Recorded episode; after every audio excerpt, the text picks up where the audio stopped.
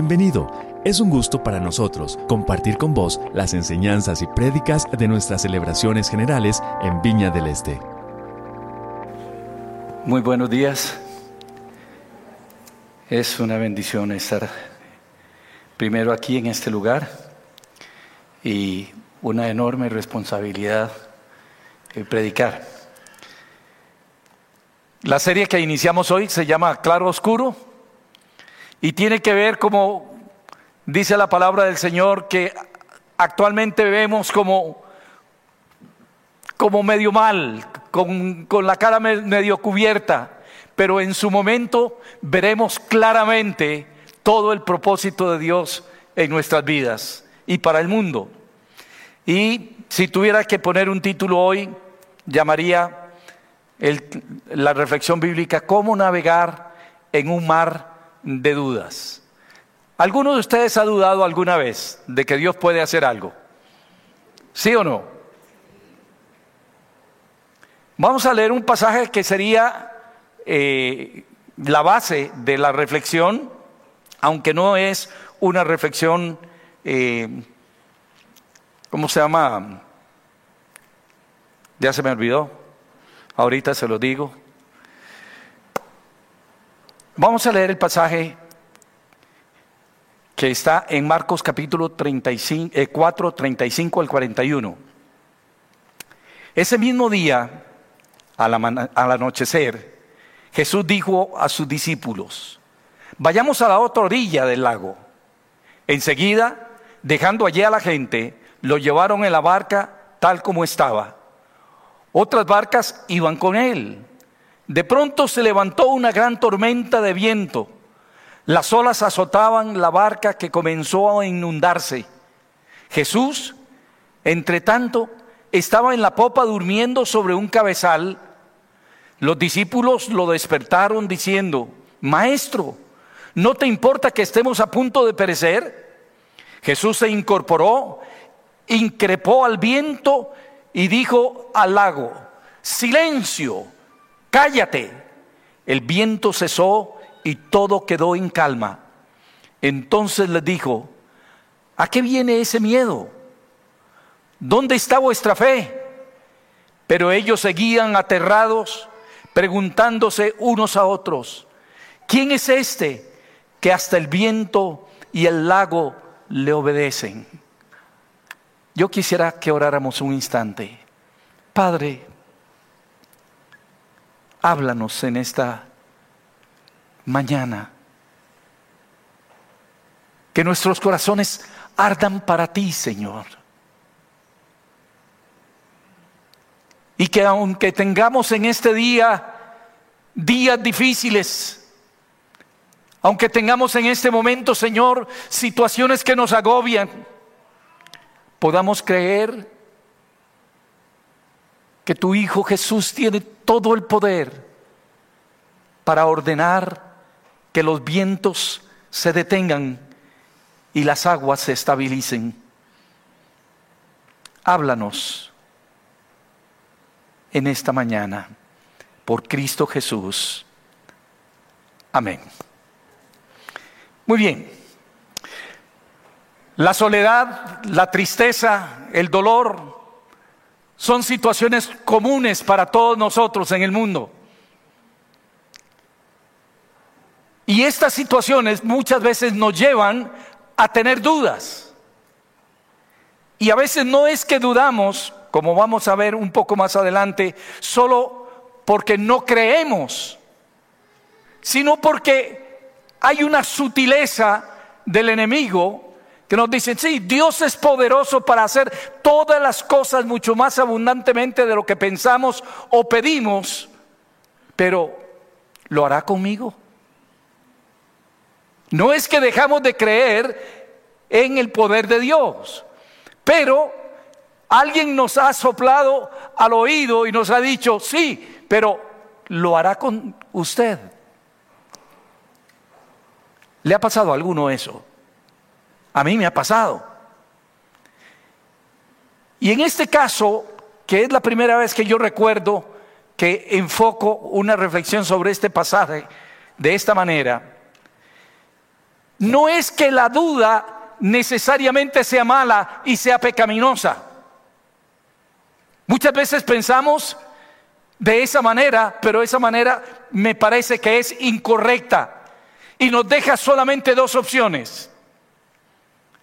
O creemos el 100% de lo que la palabra del Señor dice y de lo que Dios quiere, o nos desconectamos 100% de lo que tiene que ver con Dios y con la promesa de Cristo Jesús para nuestras vidas.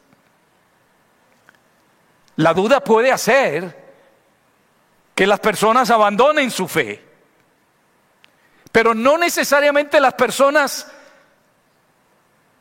se alejan de la fe porque han dudado, sino porque creen que no se puede dudar y seguir siendo cristianos. Pero la experiencia nos dice que a pesar de que vivamos una vida consagrada al Señor, hay momentos en la vida que nos hacen dudar si Dios realmente ha prometido las cosas como las hemos aprendido. El peligro de darle rienda suelta a la duda es que puede ser como un carro que tiene solamente acelerador, pero no tiene frenos. Yo no sé si usted alguna vez se ha quedado sin frenos. Es una situación increíblemente pavorosa. Ir manejando y de repente usted mete el freno y se le va hasta adentro y el, y el carro sigue a toda velocidad. Alguna vez me ha pasado esas cosas, cuando eh, tenía unas cacharpas que daban miedo, que había que tener fe para montarse en esas cacharpas. Una situación de esas nos llena de temor, de angustia, de inseguridad, porque perdemos el control de nuestra vida.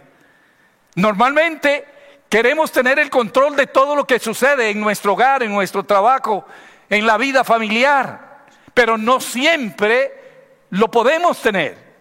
Hay momentos como cuando el carro se queda sin frenos y entonces pasamos a depender de una intervención sobrenatural de Dios. Yo creo que todos los que estamos aquí en algún momento de la vida hemos pasado por esos momentos de inseguridad y que nos afecta la duda y nos hace sentirnos terriblemente mal. Nos afecta a todos los creyentes, a usted y a mí también nos, ¿cómo se llama? Nos afecta. Pero aquí hay algo que encontré, no es mío este pensamiento, pero me encantó. Dice, pero si tu fe no es perfecta, esto significa que puede crecer y ser más fuerte hoy de lo que fue ayer y más fuerte mañana de lo que puede haber sido hoy. ¿Cuántos creen eso? La fe puede crecer. Y puede crecer porque Dios interviene en nuestra vida. Y alguien dijo que me gusta pensar en la duda como la brecha que hay entre la fe de hoy, la fe presente, y una fe perfecta que puede ser mañana cuando estemos ya en la presencia de Dios o cuando el Señor quiera. Pero podemos crecer en la fe día a día si nosotros no lo proponemos. No hay nada en nuestra, en nuestra vida que el Señor Jesús nos haya hablado, revelado, que no esté sujeto a que dudemos. Las cosas más seguras que podamos tener porque hemos aprendido la palabra del Señor quizás desde nuestra niñez, podemos dudar de ellas en algún momento, acerca de la existencia de Dios, acerca de la creación del mundo, acerca del el nacimiento virginal de la Virgen, eh, del Señor Jesús. En algún momento podemos dudar de cosas tan básicas como esas. Encontré en el diccionario expositivo Vine de palabras del Nuevo y del Viejo Testamento algunos pensamientos como estos. ¿Qué es la duda? ¿Cómo define duda este diccionario. Estar sin camino definido. Estar perplejo, alguien diría paticonfuso. Y sin saber qué hacer. Estar al borde de la desesperanza. Estar entre dos caminos implicando incertidumbre acerca de qué camino tomar. Así lo define este diccionario. Yo creo que si lo analizamos, todos los que estamos sentados aquí, o de pie en el caso mío, hemos pasado por un momento, o algunos, o muchos momentos de inseguridad. Seis pensamientos, si el tiempo me alcanza, quiero señalar en cuanto a esto. Los discípulos habían hecho caso de las palabras del maestro que lo llevaran al otro lado del, del lago y de repente se levantan las olas. Parece que, según los cálculos de algunos estudiosos, la barca en la cual iba el Señor Jesucristo estaba sobrecargada. Había más gente de la que debería llevar. Y entonces el agua estaba tan cerca de donde termina la barca que con cualquier movimiento se comenzaba a, inundar. Era una situación sumamente terrible, siendo ellos personas, la mayor parte, muy conocedores de ese lago y conocedores del mundo de la pesca. Entraron literalmente en pánico. Ahora, el Señor Jesús les dice, ¿por qué dudan? Y yo creo que es una pregunta que nos la hace a cada uno de los que estamos aquí, ¿por qué dudan? Ahora, ¿qué hacemos ante la presencia de la duda? Ya no solamente en nosotros, sino en la vida de quienes están a nuestro alrededor. El primer pensamiento tiene que ver con la necesidad de tener compasión y paciencia de los que dudan.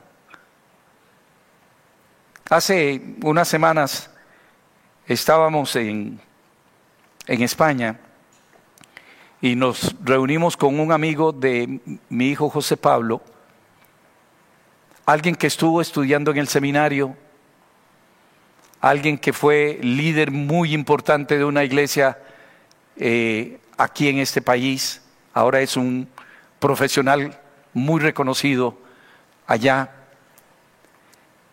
Pero algo había pasado en su mente. Como que verdades tan sencillas como que el Señor Jesús murió por usted y por mí, habían sido trastocadas, habían sido manipuladas para entender otra cosa totalmente diferente a lo que la palabra del Señor dice. Y yo me quedé sorprendido y casi no tenía algunas respuestas de las que él urgía o él solicitaba de parte nuestra. Algo había pasado en su mente. Y yo dije, esta persona tiene todo y no tiene nada. Tiene reconocimiento, gana mucho dinero, tiene sueños muy grandes, pero parece que se quedó sin Cristo Jesús. Y dice la palabra del Señor que el que tiene al Hijo tiene la qué? La vida. Y el que no lo tiene, pues no tiene la vida.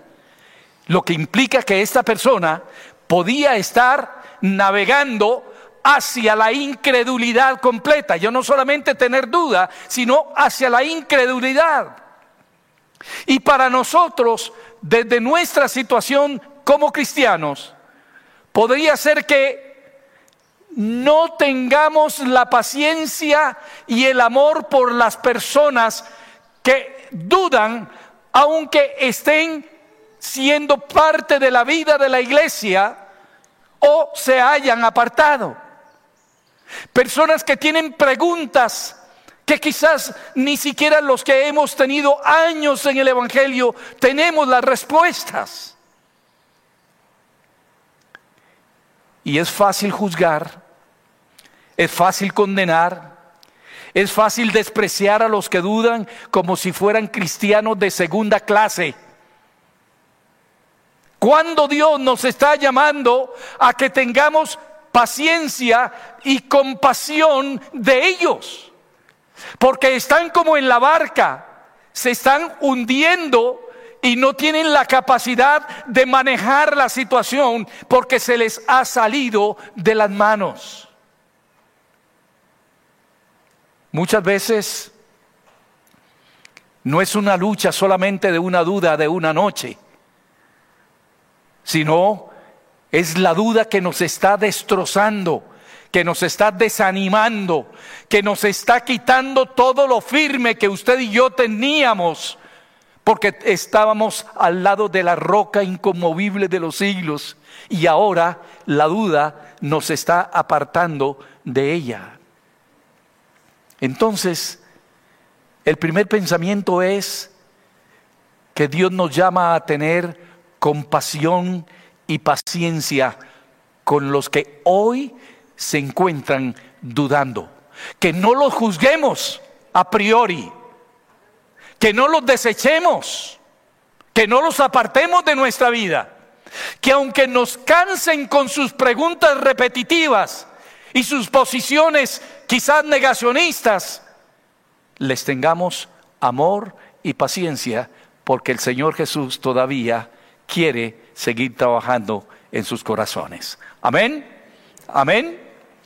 El segundo pensamiento es que tener dudas a menudo es una indicación de una fe más profunda que está en evolución. ¿Cuántos de ustedes conocieron el Evangelio por sus padres o por sus abuelos? Mire usted, una cantidad importante de personas de las que estamos aquí fuimos instruidas en el ABC del Evangelio, no solamente a nivel teórico, sino en la práctica. Cuando se habla de, de tener una vida de oración significativa, inmediatamente yo pienso en mi madre. Horas, horas, diariamente de rodillas, además de atender seis hijos al marido y al padre del marido, a, mi abuelo. Y todavía así tenía tiempo de evangelizar gente y de pasar tiempo en oración. Pero estamos hablando de una persona que oraba mucho. Entonces, muchos de nosotros conocimos la verdad del Evangelio a temprana edad, a través de nuestros padres o nuestros abuelos. Y cuando llegamos a la edad de 20, 30, por allí, como que es necesario reevaluar todo lo que nos han enseñado. Puede ser que las cosas no fueran así. Y eso nos hace dudar. ¿Sí o no? ¿A alguno le ha pasado eso? Las verdades que nos enseñaron nuestros padres tal vez no estaban tan teológicamente afinadas. Y hoy yo me hago preguntas.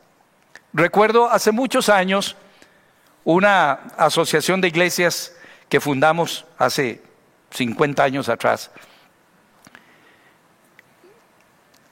Y me pidieron que escribiera los estatutos de esa organización.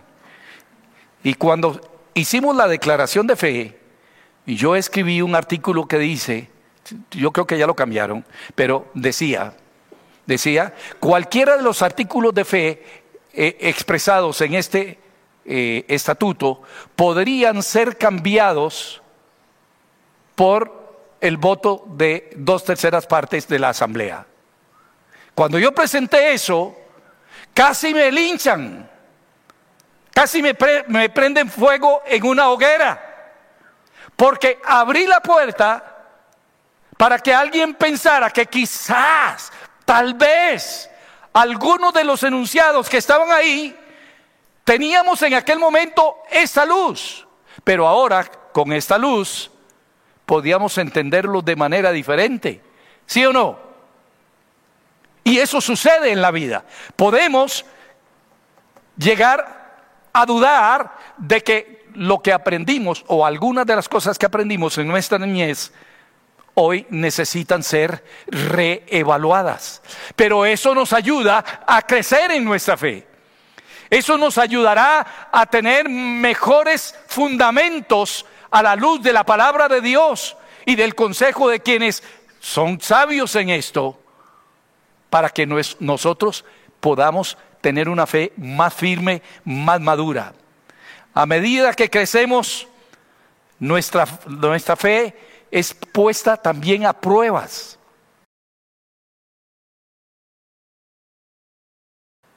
Les voy a contar algo. Yo no sé, algunos lo deben saber, pero que no salga de salitrillos. Cuando yo me iba a casar, como casi todos los que se van a casar, estaba locamente enamorado. Todavía amo profundamente a mi esposa, gracias a Dios.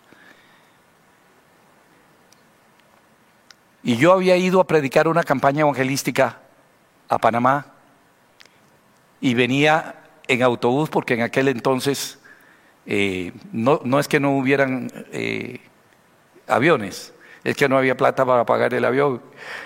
Entonces el, evangelismo era en bus y, en bicicleta y a pie. La cuestión es que venía yo de camino y yo venía orando, Señor, si no es tu voluntad que yo me case con Nubia, que algo pase, Señor, que yo no llegue a San José, porque yo no tengo las fuerzas para decir que no. Pero era una manera de dudar. Le trasladé al Señor la responsabilidad de hacer algo por eso. Y decirle, Señor, que seas tú el que no me dejes llegar, no que yo voy a tomar la decisión. Pero muchas veces vienen a nuestra vida tentaciones, situaciones difíciles, enfermedad, quiebra de un negocio, divorcio de los padres, eh, eh, la muerte de un ser amado, que nos ponen a dudar de las promesas de Dios. Está bien. No es un pecado que no se pueda superar. No es una situación que no podamos mejorar con la ayuda y la intervención de Dios. Tener dudas no es una indicación de que estamos perdidamente en pecado, sino que podemos tener una fe madura, más profunda. Y por eso es que necesitamos seguir buscando a Dios en medio de estas situaciones. El tercer elemento que quisiera compartir es que necesitamos aprender a vivir con el misterio. Hay cosas, hermanos, en las escrituras que no entendemos hoy y que posiblemente no lo entendamos mañana. Conozco dos casos muy interesantes de algo que yo diría que, es excepcional. La primera vez que tuve un encuentro con una situación de estas fue en Suiza. Estaba en la base de Jukum, en la capital suiza, por unos días, y me llevaron a conocer el pueblo donde estaba la base. Y resulta que casi todas las casas y sus pequeñas parcelas de, las casas las habían donado a Juventud con una misión. ¿Por qué? Dice, porque en el pasado los habitantes de este pueblo abrazaron la creencia de que Cristo Jesús ya venía por segunda vez, que estaba allí tocando a la puerta, ya, ya, ya, ya. Entonces dijeron, ¿para qué tener hijos si ya viene Cristo? Entonces habían cientos de familias que no tuvieron hijos, porque Cristo ya venía. Y se hicieron viejos y no tuvieron ni hijos, ni Cristo vino. ¿Sería esa una situación en que yo entre en duda si la palabra de Dios es real, es verdadera o si está equivocada? Porque casi siempre culpamos a la palabra de Dios o culpamos a Dios o culpamos a terceros, no nos examinamos a nosotros mismos. Generalmente nosotros queremos todas las respuestas. No queremos que hayan dudas de nada. Queremos comprender completamente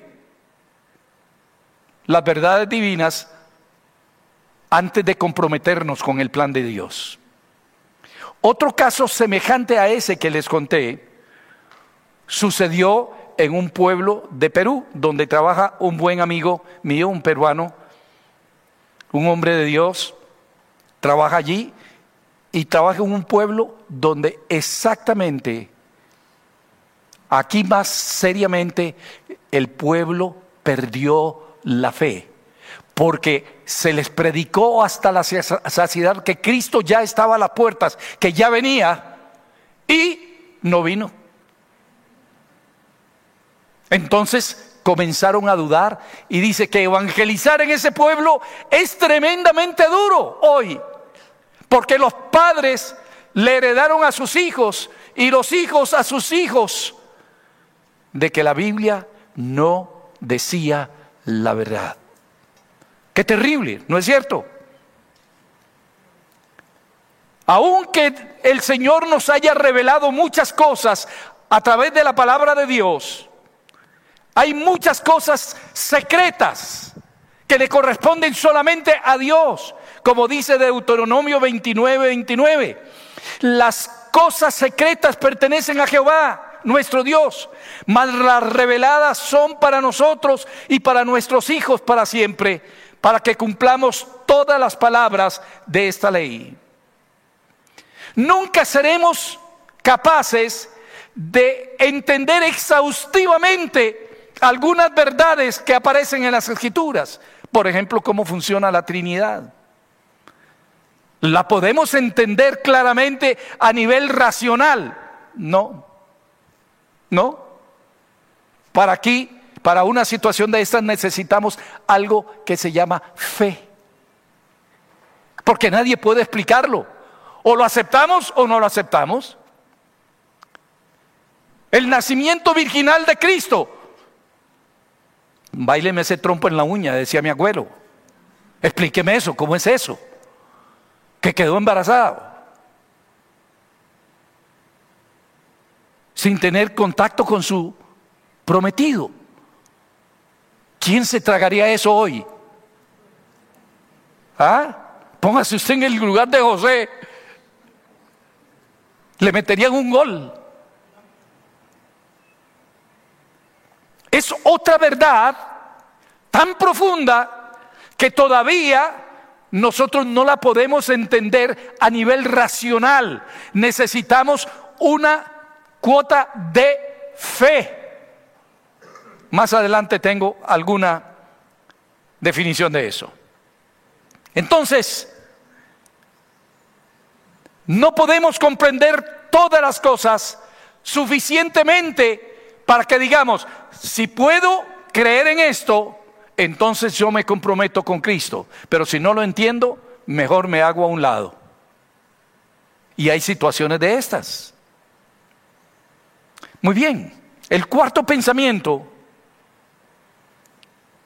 me gusta mucho.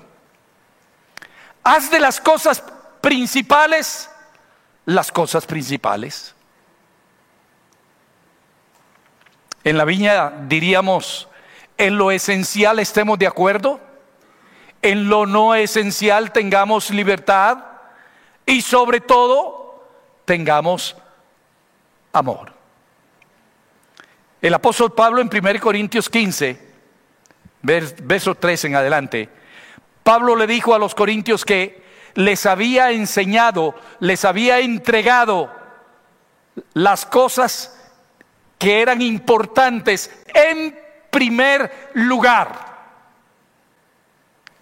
Luego continúa hablando el apóstol acerca de la muerte expiatoria de Jesús, de su resurrección, porque eso era lo central de la fe. Yo no sé por qué hay como cierta tendencia de algunas personas a querer complicarse la vida. ¿A cuántos les gusta estudiar acerca de Apocalipsis? Yo creo que ninguno lo ha leído. Nadie levantó la mano. Cuando aparecen los pasajes que hablan de los caballos y el caballo bermejo y el caballo tal y tal, y algunos dicen más agudamente, y el casco del caballo negro, tal o cual cosa, eso significa que en algún momento me van a dar una patada. Y lo hacen una verdad. Lo hacen una verdad. Hace muy poco tiempo aquí en Costa Rica, bueno, en el mundo, con la llegada de la luna roja, recuerdan, hace unos tres años o cuatro, no sé, yo soy muy malo para calcular, y algunos de nuestros pastores a nivel nacional se metieron en esa onda.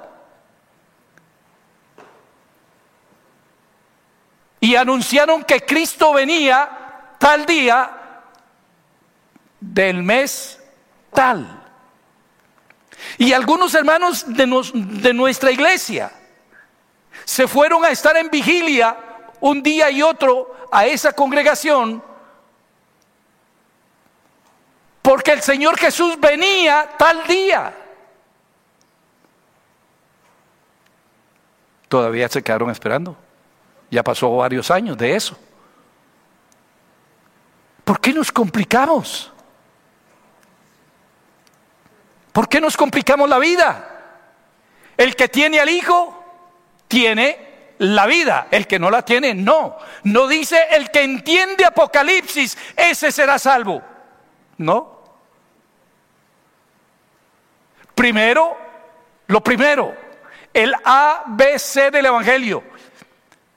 Que si confesares con tu boca que Jesús es el Señor y creyeres en tu corazón que Dios le levantó dentro de los muertos, serás salvo. Amén. Todo lo demás no está en número uno de lo que usted debe creer y aprender. Porque si usted cree en el Señor Jesucristo, en su muerte, en su resurrección y en su ascensión, usted es salvo. Punto. Aunque meta la pata entendiendo lo del caballo Bermejo. ¿Me estoy explicando, mis hermanos? Amén. Si hay algo que todo el cristianismo ortodoxo en el mundo está de acuerdo, es que Cristo murió en la cruz del Calvario para salvarnos a usted, a mí y a todo el mundo. Y que la sangre de Jesucristo, su Hijo, es suficiente para limpiarnos de todo pecado. No hay ningún pecado que no pueda sanar, excepto la blasfemia contra el Espíritu Santo, que uno cree que sabe cuál es esa, pero no necesariamente es esa, que yo creo, porque no está dentro de las cosas primarias que usted y yo tenemos que abrazar. Amén. En quinto lugar, y ya casi voy llegando al final, vive de acuerdo a la fe que ya tienes. Una vez más, la duda es el puente que une la fe presente con la fe perfecta del futuro. O sea que yo puedo ir escalando, teniendo una fe más madura, una fe más sólida siempre que esté buscando al Señor. Ese puente permanecerá funcionando hasta que usted y yo muramos, hasta que Cristo regrese. Sin embargo, cuando atravesamos alguna situación difícil en la vida, echemos mano de lo que ya tenemos en Cristo Jesús. ¿Cuántos creen que la palabra de Dios es viva y eficaz y más cortante que toda espada de dos filos, que penetra hasta partir los tuétanos de los huesos? ¿Cuántos lo creen? ¿Sabe que esa verdad es un tesoro? Esa verdad nos va a sostener en medio de los terremotos, en medio de los ciclones, en medio de los temporales, en medio de las inundaciones, en medio de las controversias de la vida. Si usted se afianza en el ABC del Evangelio, usted estará firme, mi hermano, aunque no sea un teólogo. Amén. Amén. Yo amo estudiar. Toda mi vida he sido un estudioso, pero no implica que tenga que aferrarme a lo más esencial del Evangelio. Vive de acuerdo a la fe que ya has recibido, que ya tienes. Mucha gente que entra en crisis, entra en crisis porque no sabe cómo solucionar, cómo manejar las situaciones de la vida. Simplemente no sabemos cómo procesarlo. Creemos que estamos en un camino quizás de incredulidad total, pero no necesariamente tiene que ser así. El Señor quiere que nosotros nos aferremos a las verdades más esenciales del Evangelio de Cristo Jesús y no nos preocupemos tanto por las cosas que no entendemos, por las cosas que no logramos procesar a nivel racional. Quiero ir al último punto, y este me encantó. Duda de tus dudas. Esto no es mío. Esto me lo copié por allí. Duda de mis dudas o de las dudas suyas. El escritor de esto dice, ¿por qué dar a tu duda una cortesía que no le das a la fe? ¿Por qué yo le voy a creer más a la duda que a la fe que ha brotado de la palabra de Dios viva y eficaz y más cortante que toda espada de dos filos. Por lo menos démosle a la duda la misma credibilidad que a lo que a la verdad que estamos poniendo en duda. ¿Me explico? Esto es importante. Es la duda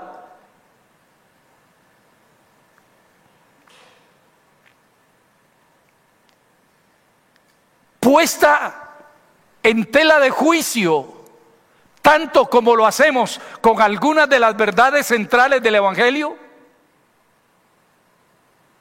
No, le creemos más a la duda.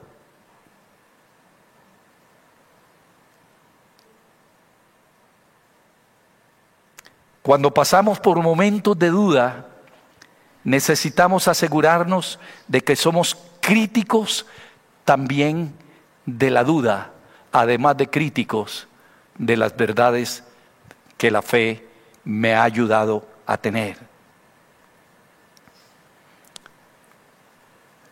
La duda nunca, que yo recuerde, la duda nunca me ha ayudado a resolver un problema de fe. La duda más bien termina robándome, chupando la energía espiritual, la gracia de Dios en mi vida,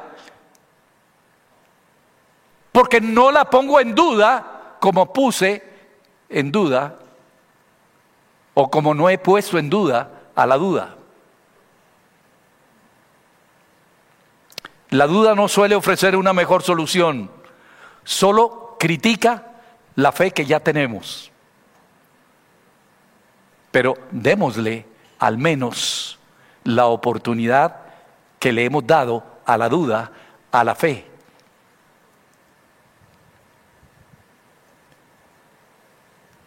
Si lo hacemos así, les aseguro que la fe nunca será derrotada. Nunca.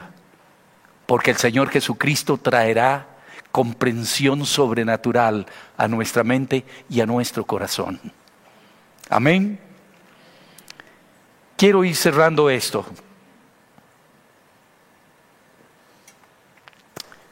He descubierto que hay dos tipos de personas que dudan.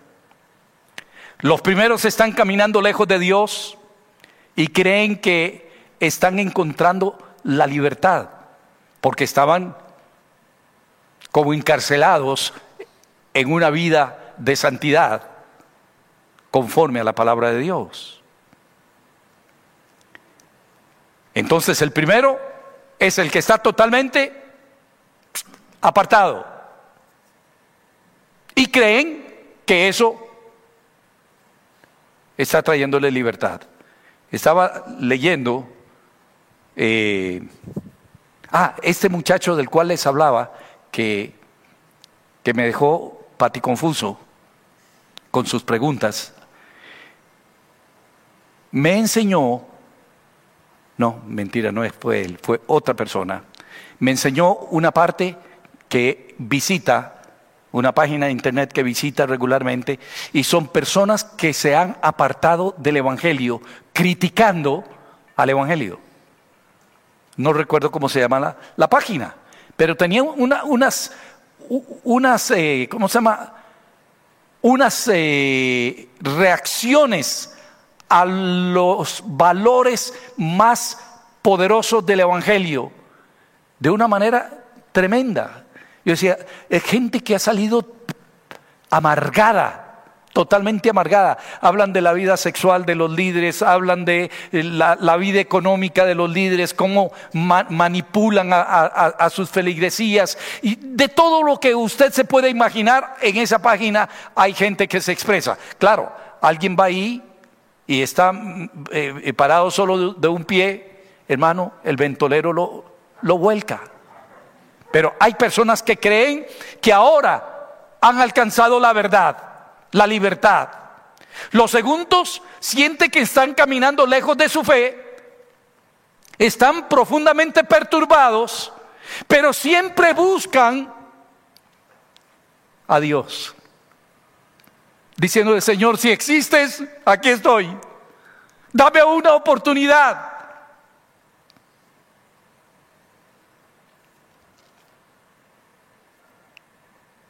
Afortunadamente en la mayoría de los casos, los que dudan finalmente vuelven a una fe poderosa, porque no podemos vivir sin Cristo Jesús cuando ya le hemos conocido. Amén.